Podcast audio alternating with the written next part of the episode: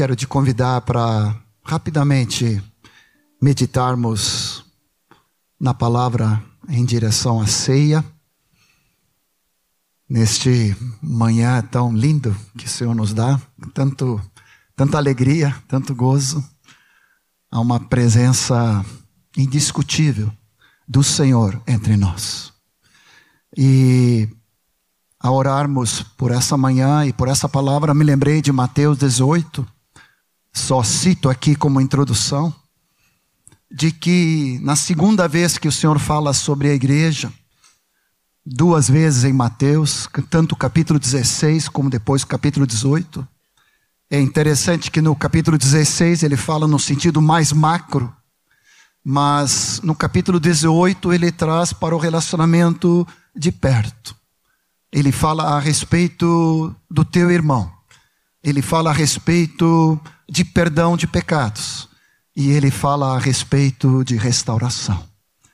Eu queria somente, diante da ceia, salientar de que a igreja é o lugar de perdão de Deus. E é o lugar de restauração. Você diz amém? Acabamos de orar aqui por cura física, restauração física. Vimos aqui no batismo Deus curando de depressão. O Senhor é que cura o nosso espírito, nossa alma e o nosso corpo. Vem comigo para 1 Coríntios 11, que é o texto clássico, onde Paulo então vai dizer no versículo 23 o que eu recebi do Senhor e que também vos entreguei. Quero fazer esse paralelo com algo que também recebi do Senhor. Claro que com todas as limitações, mas alguns anos atrás, creio que foi através de um irmão chamado Colin Dye, um irmão da Inglaterra, que me mostrou sobre a ceia as quatro dimensões, os quatro olhares que envolve a ceia. E eu te confesso que depois dessa dessa revelação do Senhor, nunca mais consegui ver a ceia a não ser desses quatro ângulos, dessas quatro dimensões a respeito da ceia do Senhor. E o que eu recebi do Senhor, eu também vos entrego. Que o Senhor Jesus, na noite em que foi traído, tomou o pão. Tendo dado graças, o partiu e disse: Isto é o meu corpo, que é dado por vós. Fazei isto em memória de mim. Por semelhante modo, depois de haver ceado, tomou também o cálice, dizendo: Este cálice é o cálice da nova aliança no meu sangue. Fazei isso todas as vezes que o beberdes em memória de mim. Porque todas as vezes que comerdes esse pão e beberdes o cálice, anunciais a morte do Senhor. Nessa primeira dimensão, Paulo traz com muita clareza pelo Espírito Santo que a primeira dimensão da ceia sempre vai ser um olhar nosso para o passado. Um olhar para aquilo que já aconteceu pela obra de Cristo na cruz.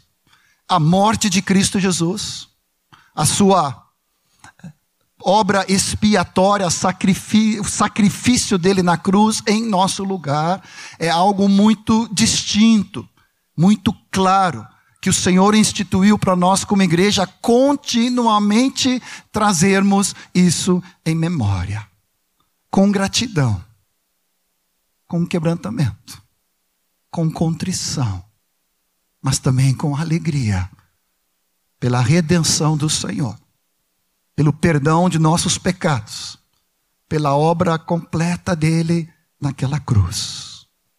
1 Pedro capítulo 1, versículo 18 em diante, vai dizer que não foi com ouro e prata que nós fomos resgatados, do nosso fútil procedimento que nossos pais nos legaram, mas foi pelo precioso sangue de Cordeiro, de Cristo Jesus, que foi já separado antes da fundação do mundo. Quando nós olhamos essa dimensão para o passado, olhando a obra completa de Cristo na cruz, mas não somente morreu em nosso lugar, tomando os nossos pecados e a nossa culpa e a nossa condenação, mas ele foi sepultado, mas ao terceiro dia ele foi ressurreto. e agora ele está presente entre nós na ceia. Creio que foi o Ayrton, que já está na glória, um querido líder entre nós há muitos anos atrás, que trouxe uma revelação na ceia, a memória de um presente. Não é a memória de um ausente. É a memória de alguém presente em nós e entre nós. Isso é Cristo Jesus. É a primeira dimensão. A segunda dimensão nos fala a respeito do corpo de Cristo. No versículo 29, ele fala a respeito de que quem come e bebe sem discernir o corpo. Ele está falando do corpo de Cristo, da família da fé. Está falando a respeito do templo vivo do Espírito Santo que somos nós juntos. A alegria de saudar esses novos, né? E ver o abraço, ver o beijo, ver a acolhida, ver o cuidado de Deus na família da fé é algo indescritível. Ninguém nasce mais unigênito. Jesus é o primogênito de uma grande família e todos nós agora somos parte dessa família gloriosa. Não sei se já te deste conta, mas a ceia é impossível de fazer sozinho e isolado no indivíduo, no secreto. A oração, tu entra no secreto, o jejum, tu faz em secreto, mas a ceia tem que ser feito coletivamente, no mínimo dois ou três. A igreja na casa, a família, tua, teu casamento, tua família, a igreja que vive na tua casa, a igreja que se reúne, os discípulos. O Senhor instituiu isso. Então a segunda dimensão fala ao nosso derredor nós olhando uns para com os outros, que somos parte desse mesmo corpo. Você diz amém? Ou seja, é impossível de fazer isso isoladamente, individualmente. Os queridos que foram batizados aqui hoje, eles foram batizados no corpo de Cristo, onde cada um de nós somos membros desse mesmo corpo. E examinando as Escrituras, Nesses dias, orando sobre essa palavra, me veio muito forte somente um texto que eu quero ler aqui de 1 Coríntios 8, 12. Ele falando a respeito da consciência que nós precisamos ter diante do Senhor, de que nós somos parte desse corpo de Cristo. E ele falando que se nós pecarmos contra meu irmão, atentando contra a consciência fraca dele em algum sentido, ele diz: é contra Cristo que pecais. Se tu pode olhar para o teu lado e olhar para o rosto do teu irmão, da tua esposa, do teu marido, teus filhos, dos discípulos, é Cristo. É Cristo. Às vezes não, não, não damos conta disto. Mas eu e você, nós somos parte dessa família no corpo de Cristo. Você diz amém? Em terceiro lugar, a dimensão que nós vivemos.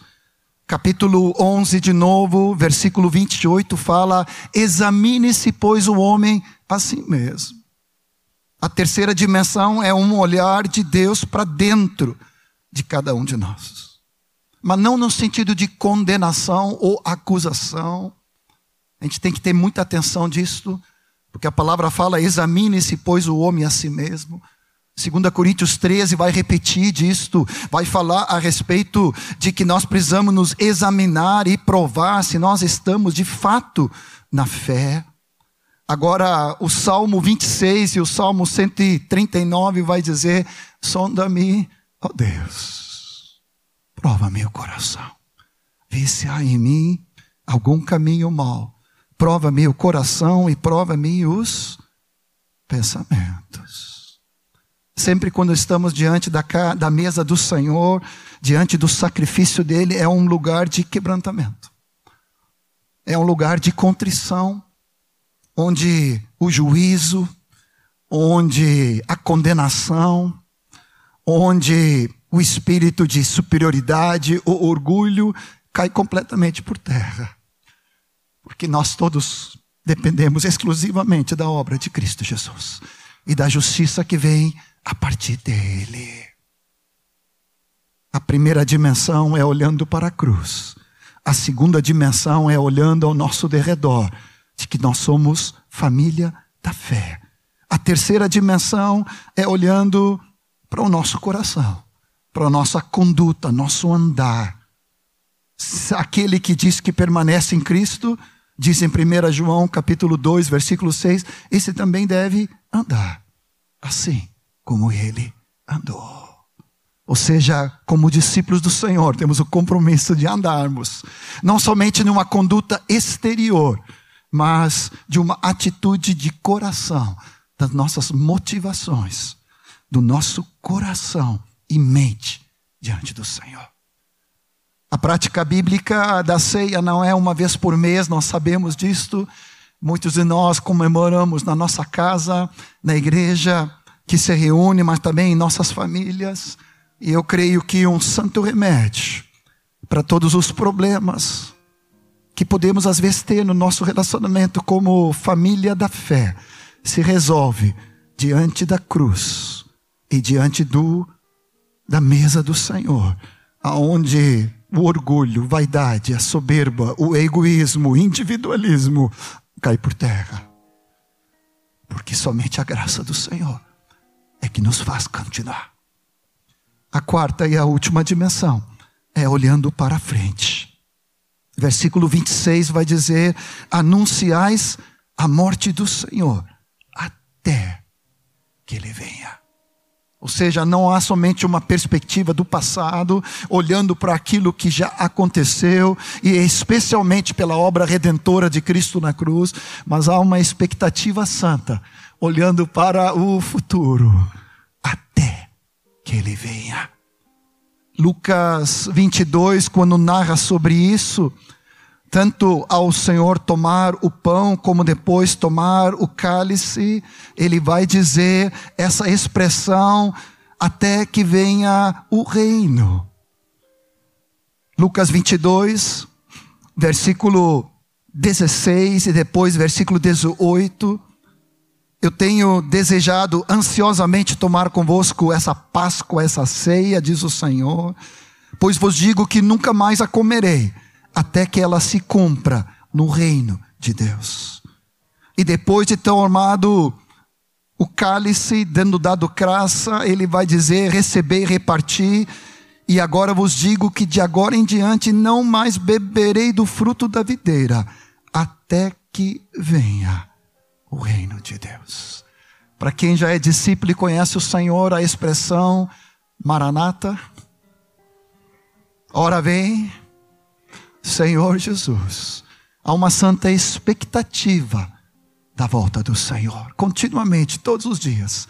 Então, essa é a quarta dimensão. Não só olhando para o passado, não só olhando ao meu derredor, não só olhando com quebrantamento para o meu coração, do meu próprio pecado, sendo espiado pela obra de Cristo e podendo confessar e ser livre disto, na andar em santidade, mas olhando para cima, olhando para a volta do Senhor.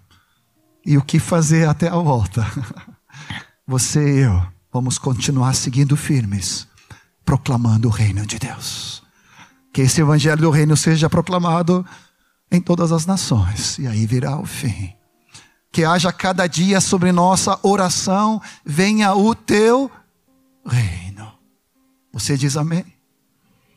Ou seja, o reino virá por completo com a manifestação gloriosa de Cristo, mas nós já estamos vivendo nesse reino como a igreja, agente desse reino no mundo, orando todo dia. Venha o teu reino, seja feita a tua vontade fazendo discípulos, para que o Senhor estenda esse reino, como fez hoje, através da vida de cada um de vocês que foram batizados. E aguardando e apressando a vinda do Senhor, vivendo como discípulos desse reino em santidade, na presença do Senhor. Nessa manhã nós queremos crescer na graça e no conhecimento. E nós queremos avançar, Senhor na revelação da grandiosidade do teu sacrifício na cruz. Hoje, ao comermos do pão, Hoje, ao bebermos do cálice, do vinho, nós vamos nos alimentar da tua própria vida, Cristo Jesus. E nós vamos fazer isso com gratidão, com louvor, Cordeiro Santo, Cordeiro de Deus. Ao mesmo tempo, nos abraçando uns aos outros, sabendo que somos corpo, igreja, família e templo vivo.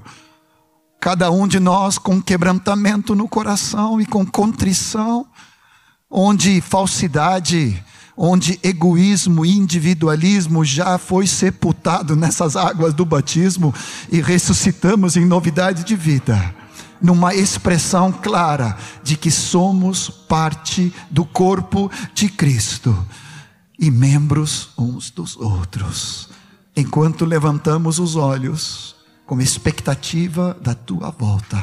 Maranata, ora vem, Senhor Jesus. Amém.